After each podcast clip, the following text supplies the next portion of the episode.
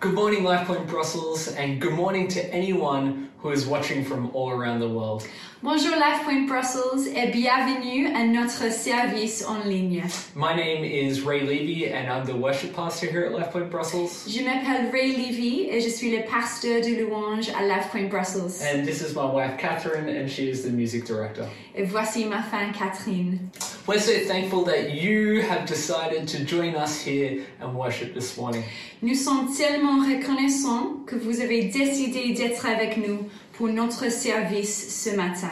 If you are a guest that's joining us today, and maybe your church isn't gathering right now, Peut-être euh, vous êtes un invité avec nous aujourd'hui parce que votre église ne se rassemble pas à ce moment. or maybe a friend shared this link with you, Ou peut-être un ami a partagé ce lien avec vous. or maybe you're looking for a church home. Ou peut-être euh, vous cherchez une église. We're so thankful that you're here with us today. Nous sommes tellement reconnaissantes que vous soyez ici avec nous. You know, the, the pandemic has kept us apart, Vous savez que la pandémie nous a séparés, but it can't stop us from being together. mais elle ne peut pas nous empêcher d'être ensemble. Look, we're learning how to leverage technology to experience gospel centered togetherness with you. Nous apprenons à utiliser la technologie pour que notre église soit forte et ensemble. So, for the next hour, what we're going to ask you is, is not watch with us, but to worship with us. Alors pendant notre service, nous allons vous demander d'adorer avec nous et pas juste nous regarder. To stand with us, to pray with us, and to read with us. de chanter avec nous, de prier avec nous et de lire avec nous. Right now, there are pastors who are online En ce moment, il y a des pasteurs qui sont en ligne, who are ready to engage with your prayer requests. Qui sont prêts à répondre à vos demandes de prière. So we'd ask uh, you to uh, say something to them online, Nous vous demandons donc de leur dire quelque chose en ligne dès maintenant. let them know that you're here because they are responding. Parlez avec eux et ils vont répondre. Also, we'd invite you to post a picture of your worship gathering. Nous vous invitons à publier une photo de votre réunion d'adoration. That would be such an encouragement to others who are involved in your worship today. Ce serait un encouragement pour les autres personnes qui participent également à notre service aujourd'hui. And look, as your pastors, it would encourage us so much to be able to see you worshiping today as well. De plus, en tant que pasteur, cela nous encourageait également à voir ce que vous faites pendant cette période et comment vous vous engagez avec nous. Finally, we thank you so much for your giving and generosity. Enfin, nous tenons à vous remercier fortement pour votre générosité. Your tithes and offerings, your generosity are so important during these times for ministry to go on. Vos dîmes et offrandes, votre générosité sont si importants à cet temps pour que le ministère continue. Look, you can give online. Vous pouvez donner en ligne. You can find out some more information about that on our website. Vous pouvez trouver plus d'informations sur la façon de le faire sur notre site web. So, thank you. Alors, merci beaucoup. Make sure you worship with us through your giving today. Assurez-vous d'adorer avec nous aujourd'hui grâce à vos dons. So, let's pray together and continue in worship. Alors, on va prier ensemble. Father, we honor you and thank you so much for the privilege to be your children. Seigneur, nous vous honorons et vous remercions beaucoup pour le privilège d'être vos enfants. We thank you that even though we are not physically gathered in one spot, Nous vous remercions que même si nous ne sommes pas physiquement réunis à un seul endroit, our hearts are united today in worship. nos cœurs sont unis aujourd'hui dans l'adoration et louange. We pray that today that uh, all that we say, all that we do as we worship in our homes, Nous prions pour que aujourd'hui, tout ce que nous disons, tout ce que nous faisons pendant que nous adorons dans, dans nos maisons, wherever we are right now, où que nous soyons en ce moment, as we're worshiping with you, that this is a pleasing aroma to you. pendant que nous vous adorons, que c'est un arôme agréable pour vous. We ask all of this to you. Nous vous demandons tout cela. In the name of Jesus we pray. Au nom de Jésus. Amen. Amen. Let's continue to worship. C'est parti. One, two, three, four.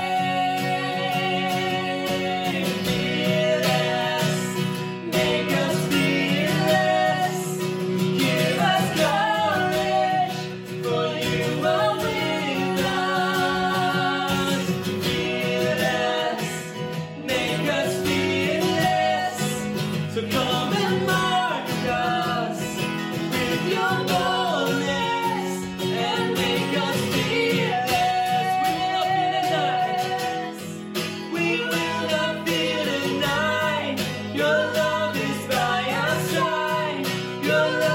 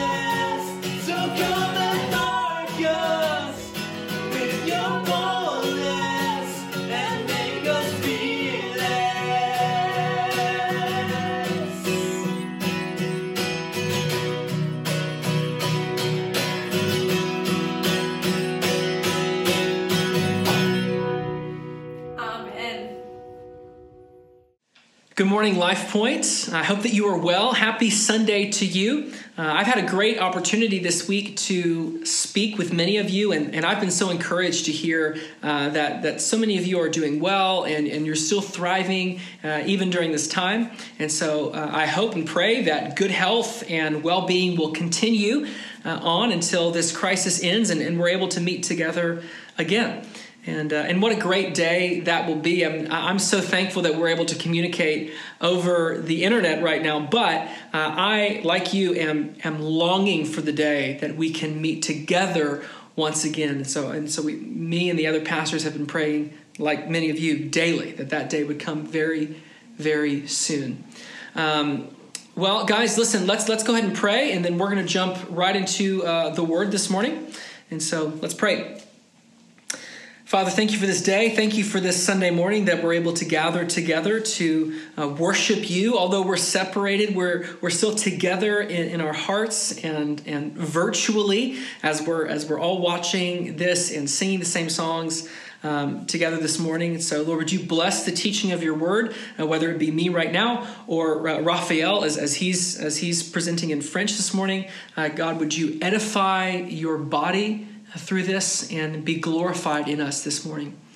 Uh, Lord, please bring a, a swift, swift end to this crisis so that we would be able to uh, remain in good health and, and, and meet together and, and rejoice uh, together once again as we fellowship and worship you in the same building.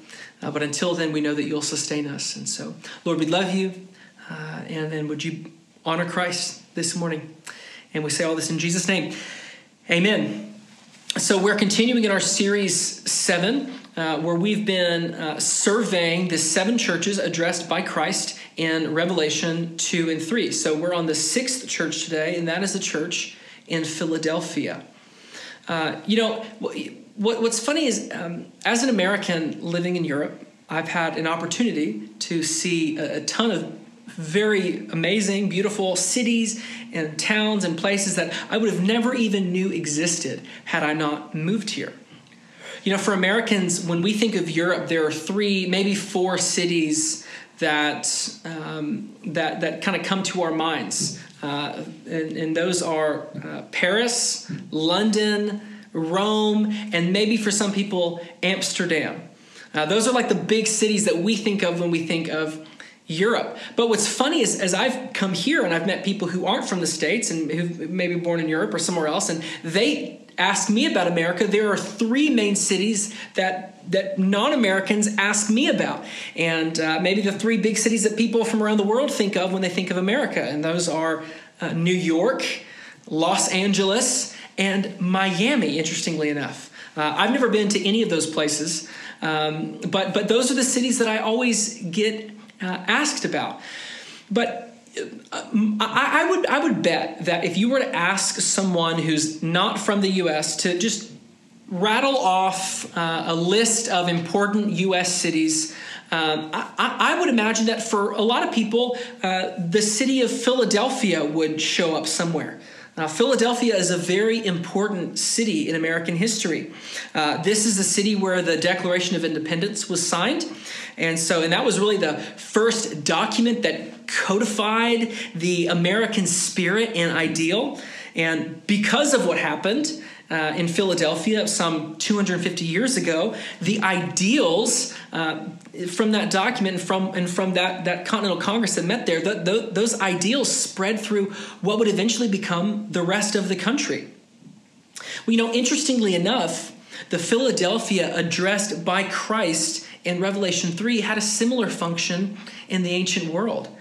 Um, it was founded by Attalus II, who was also called Philadelphus uh, because of his love for and devotion to his brother, which is why Philadelphia is, uh, means the city of brotherly love. Uh, he founded this city to sort of be a gateway to the east for uh, Hellenistic ideals. So, Hellenism is another word for Greek culture. And so much of ancient Europe and ancient Central Asia uh, had become Hellenized as Greek ideals and culture had spread far and wide. And so Philadelphia was uh, intended to be the home base for Hellenization eastward into the world. And so there's a lot that we can say about ancient Philadelphia, but I think that this key aspect of its uh, of its purpose is interesting considering Christ's message to the church there. You know, just like Philadelphia in the US played a large role in spreading American ideals. And just like Philadelphia in the ancient world was essential for spreading uh, Hellenistic ideals through the world, Jesus wanted the church in Philadelphia to be a place where the gospel continued to spread throughout all the world. Okay? Uh, to put it another way, Jesus wanted Philadelphia to be a sending church much like we aim to be here at Life Point. And, you know, I think of all the churches addressed by Christ in these chapters, I hope that Life Point Brussels is the most like Philadelphia. I hope that's the church that, that we're able to identify the most with. People who are obedient, faithful, and passionate about the gospel spread throughout the entire world. So, Last week, when we looked at Sardis, uh, we saw that Jesus skipped his commendation and, and, and, went right for a rebuke, a criticism of the church. But this week with Philadelphia, Jesus does the exact opposite. He doesn't give any sort of criticism or rebuke, he only offers a, a commendation and encouragement to the church. And so, Philadelphia and Smyrna, if you remember from week two, are the only churches of these seven churches that don't receive any sort of rebuke uh, or correction from Christ. And so, that doesn't mean that they're a perfect church by any means, but it does mean that they were a healthy church. And so, and, and, certainly a church worth emulating. So let's turn to Revelation chapter 3. Uh, we're going to be looking at verses 7 and 8 to start. That's Revelation chapter 3. We're going to start at verses 7 and 8. It says, And to the angel of the church in Philadelphia, writes, the words of the Holy One, the true One, who has the key of David, who opens, and no one will shut, who shuts, and no one opens. I know your works. Behold, I have set before you an open door, which no one is able to shut. I know that you have but little power, and yet you have kept my word and have not denied my name. Well, just like with all the other letters, Christ's description of himself is very interesting, and, and it's essential for us to understand his message to the church. And so Jesus describes himself as the one who holds the key of David and who is, is presenting an open door before the church that no one can shut. And so, you know, there are a couple different interpretations here of, of what this means, but I think that Jesus, what he's saying, has, has a couple different layers to it. I think he's communicating a few different things. Uh, I think that here, in, through these symbols, Jesus is presenting a comfort to the church as well as presenting an opportunity to them. When Jesus says, that he has the key of David. He is referring to his authority over who enters the kingdom of God. Okay? He has total authority over who may or may not come into his kingdom. And, uh, you know, this is a good reminder that entrance into God's kingdom isn't dependent upon our works. Right? Jesus is the one who opens and shuts that door. Now, we can't force our way in, and we definitely can't earn our way in. If, if it was dependent on our works, none of us would make it in. So we can't earn our way into heaven. Only Christ has the authority to bring sinners into his kingdom and make them citizens. And I think that this reality is a great comfort for Christians. You know, Christ has laid before us an open door to his kingdom. And although we are in his kingdom today as his people, we still look forward to our, our final destination, the, the, the, the, final time where we are with him forever for all eternity. And I think that, that this image helps remind us that Christ has presented that open door before us. The reality of our promised eternity with him, our final victory over sin and our eternal joy in his presence is always before us. He's always placing that before us. We can see this uh, reference, we can see Paul reference this in Romans 8 18, where he says, For I consider the sufferings of this present time are not worth comparing with the glory that is to be revealed to us. For I consider that the sufferings of this present time are not worth comparing to the glory that is to be revealed to us. You know, during times of struggle or crisis, we have an open door always before us, reminding us that our eternity with Christ is secure. And we can be totally assured of it because Christ holds the keys, and He can open and shut that door. We can trust his promises because he's the one with the authority to make those promises. I can't make those promises to you. No one can no one on earth can make those promises, but Christ can because Christ has the authority.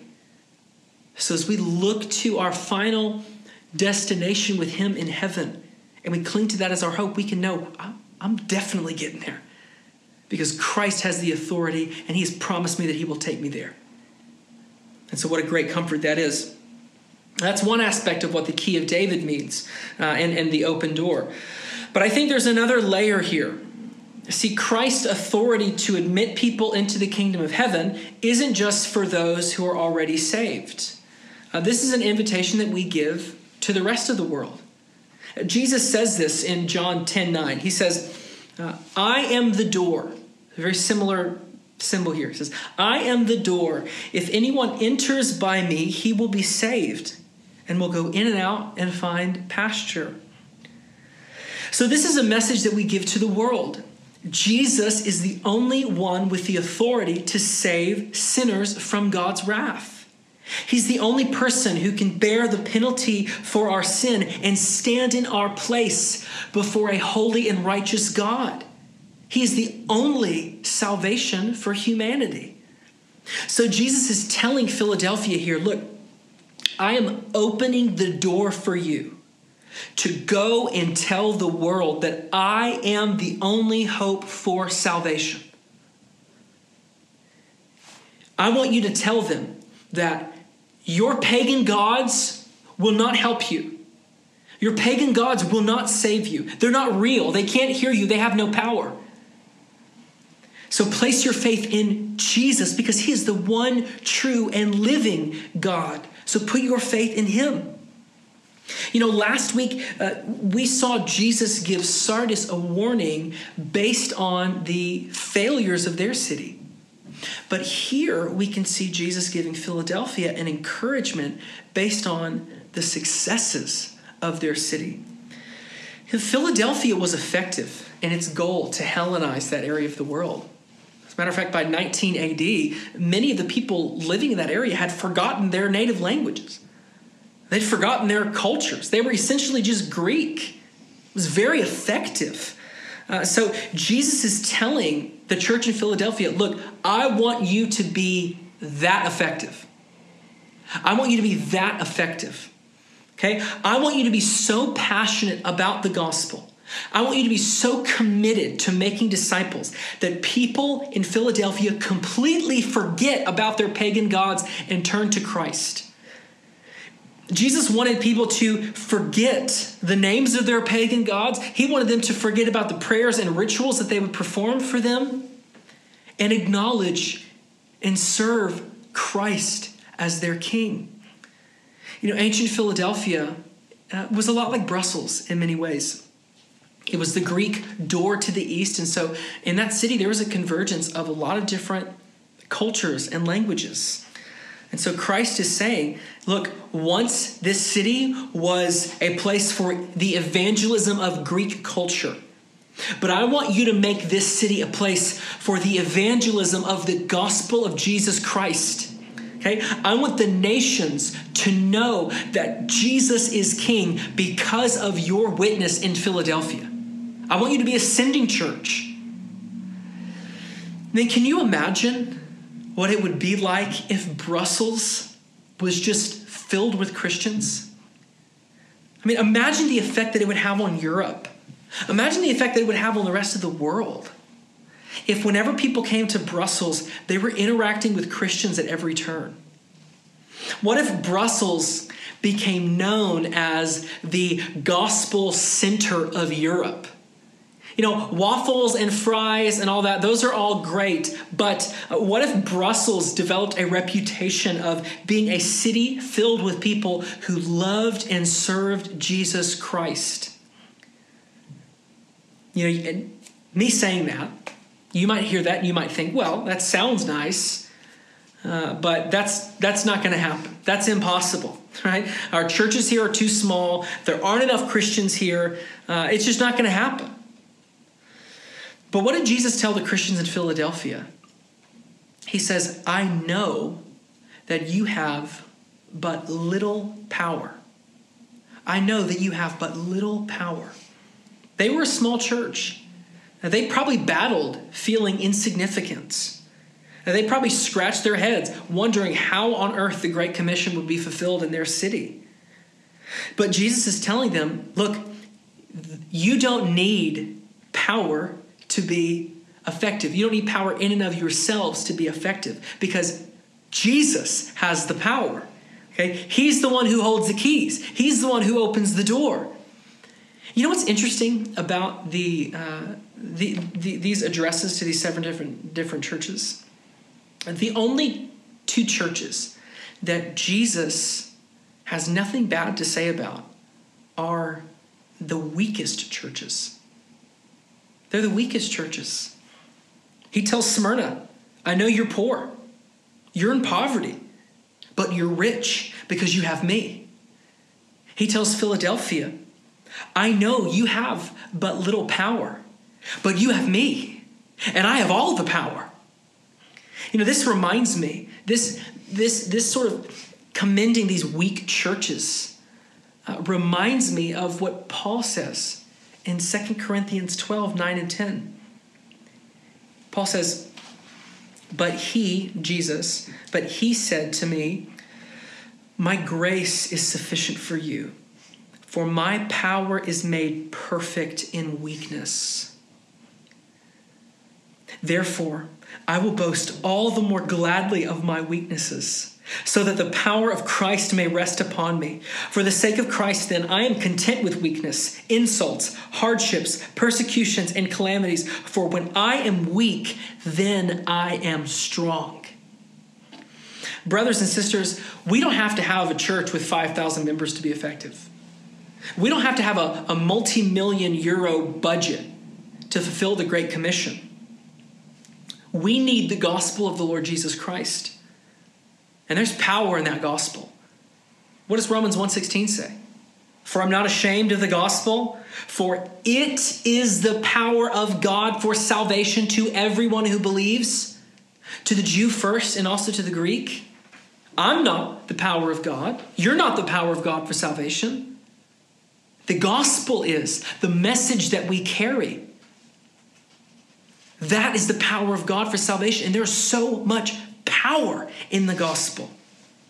So we can boast in our weakness. We can boast in how unlikely these things may seem because when we are weak, when we have weakness, that allows Christ's power and strength to be put on display. That means that when people are converted and when the church is growing and when all these things are happening, it's not because of us, but it's because of the gospel that we proclaim. It's because Christ is the one with the power. That's what he wants Philadelphia to remember, and that's what he wants us to remember. What Brussels needs more than anything else is Christians who are more passionate about sharing the gospel than anything else. Brussels needs Christians who will every day bring this city before Christ. And man, there's power in the gospel revealed in God's word. And that power is free. That power is accessible for anyone who is in Christ. Well, let's look down at verse 9. It says, Behold, I will make those of the synagogue of Satan who say that they are Jews but are not, but lie. Behold, I will make them come and bow down before your feet, and they will learn that I have loved you. Like many other churches, these Christians were experiencing persecution at the hands of both the Romans and the Jews. Okay? Uh, Jesus uses the phrase synagogue of Satan to describe these Jewish people who were oppressing Christians at that time. And Jesus says uh, these people think that they're Jews. They claim to be Jews, but they are not. Meaning, uh, they think that they're God's people. They think that they're right with God, but they've rejected God's Son. So they're not of God, they are of Satan. If they were of God, Jesus is clear about this in the Gospels. If they were of God, they would have accepted Christ, but they didn't, revealing they were of Satan. Now, it should be noted here, uh, I, I, feel like this needs to be said, that this shouldn't be understood in any sort of anti Semitic type of way. Uh, Jesus isn't saying that there's something wrong with these people by virtue of their being Jewish. Okay? Jesus was and is Jewish. Okay? Jesus is still totally man in heaven, and he is totally Jewish man. Okay? Jesus was Jewish. Paul was Jewish. John was Jewish. Who wrote this? Okay? Jesus is talking about Jews from a religious sense. Okay? Those who have rejected Christ as the Messiah sent from God. You know, Jesus came to save people of all different kinds of ethnicities, from every different type of ethnicity. Uh, he doesn't favor any one group over the other.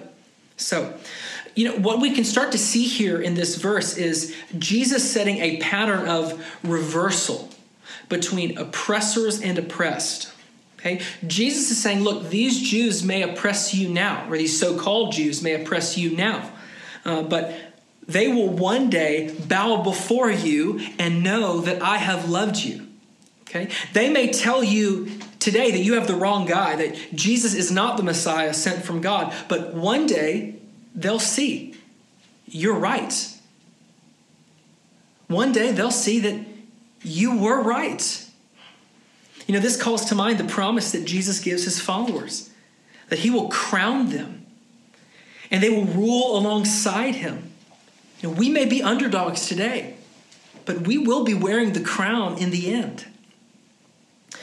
You know, we see the same pattern as we continue. Uh, so let's look at verses 10 through 13. It says, Because you have kept my word about patience and patient endurance, I will keep you from the hour of trial that is coming on the whole world to try those who dwell on the earth. I'm coming soon. Hold fast what you have so that no one may seize your crown. The one who conquers, I will make him a pillar in the temple of my God. Never, uh, never shall he go out of it. And I will write on him the name of my God and the name of the city of my God, the New Jerusalem, which comes down from my God out of heaven, and my own new name. He who has an ear, let him hear what the Spirit says to the churches. There's a lot of debate about uh, the nature of the hour of trial Jesus uh, references here, and depending on how you interpret the rest of Revelation, is gonna is gonna determine uh, how, how, you understand that phrase. Uh, but to save time, here's the point: uh, God's people are not subject to His wrath. Okay, we are no longer subject to His wrath. Remember what what Romans 8 1 says that there is therefore now no condemnation for those who are in Christ. So we're not subjected to God's wrath. So when God judges the world, whether now or in the future, we will not be recipients of his judgment because our sins have already been paid for. Our sins have already been judged. God's wrath has already been exhausted on our sins at the cross. Now, this doesn't mean that we will never experience any physical pain or suffering in our lives. As a matter of fact, we certainly will. That's a promise that, that, that God gives in the New Testament that those who desire to live a godly life will be persecuted. Those who follow Christ will suffer in this life. So we're not exempt from that.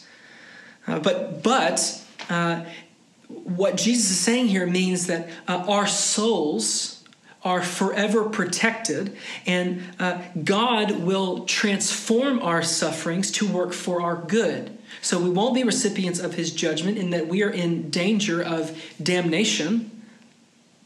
And when we encounter, encounter suffering and hardships, God's going to use those things for our good in our lives. You know, pain and suffering is not God's judgment on his people. Uh, God uses these things for our good. And though we will experience trials in, these, in this life, we will be delivered from them one day into the presence of our Savior. And so Jesus uh, encourages the church to continue holding fast to Him, knowing this truth. He says that the ones who conquer will be made pillars in the temple of God. Uh, this image doesn't mean that we're actually going to be holding up the roof in God's temple. Uh, it means that we will be with God forever, never moving out of His presence. Our place reigning with Him in heaven will be as secure as the pillars in His temple. You know, pillars last. if you go to Italy or Greece, you'll see these ancient temples, and a lot of times you'll see pillars still standing. Okay? Pillars last. And so this is what Jesus wants us to think about when he when he gives us this image, when he when we think about our place with him in heaven. That we will be steadfast, not moving. We'll be with him forever. And here we continue to see the reversal that we mentioned earlier. You know, uh, the world around this church want to eradicate them. Uh, but Jesus says, you'll stand forever. Okay? Look, the Roman Empire is gone. Uh, no one is still meeting to worship those pagan gods. Uh, the line of emperors was fallen a long, long, long time ago. But the church still stands. The gospel is still spreading. And those who trust in Christ will never fall, but will stand as pillars in his temple. He also says that he will write on those who conquered the name of God and the name of the city of God. You know, for a brief time, uh, Philadelphia was renamed Neo Caesarea uh, or Nero's new city. Uh, the earthquake that we mentioned um, uh, in, in previously uh, in 17 AD uh, also affected Philadelphia. Philadelphia was destroyed by that earthquake. And years later, Emperor Nero sent reconstruction aid to the city. And so the city was uh, named after him in, in order to honor him for that. Well, Nero's new city is no more, and it will never be again. Uh, but the New Jerusalem, the eternal city that Christ will bring down from heaven one day, will stand forever, for all eternity. And that's where those who trust in Christ will be with him evermore, for all time. You know, it may have seemed to Christians in Philadelphia that they were too small and insignificant to be used by God. Uh, there were too many people in power who wanted to destroy them. But Jesus is assuring them that his kingdom will stand forever. Now, they may be victims today, uh, but they will one day, assuredly, stand as victors with him. So, friends, we live in turbulent times. Okay, society changes day by day. Markets rise and fall. Political leaders come in and go out. But here's what we know the gospel stands forever. God's kingdom will never be shaken. So we don't put our hope in the kingdoms of this world. Okay? we don't base our comfort and assurance in our lives on our leaders in the government. Uh, we don't stake our confidence in the stock market. Okay? We place our hope in Christ. He is the King of kings, and He is the Lord of lords. And of the increase of His government, the Bible says, and of peace, there will be no end. Of the increase of His government, of the increase of His kingdom, of the length and days of His kingdom, there will be no end. It hasn't ended since it began, and it will never end, and it will last into eternity. And if we stand strong today, holding fast to Him, we will rule alongside Him forever and ever. And what a great thought that is. Man, what an encouraging message that Christ gave to Philadelphia, and I hope that it's encouraging to you as well. I'm going to pray, and then, then I'm going to say just a couple more things. Uh, so let's let's pray together. Father, thank you for this address that we have uh, from you to Philadelphia and the way that it encourages us today. Uh, Lord, we desire to be like this church. We want to be ascending church. Uh, we want our church in Brussels to be used by you to bring the gospel to countless people from all different nations and languages, all, all, all around the world.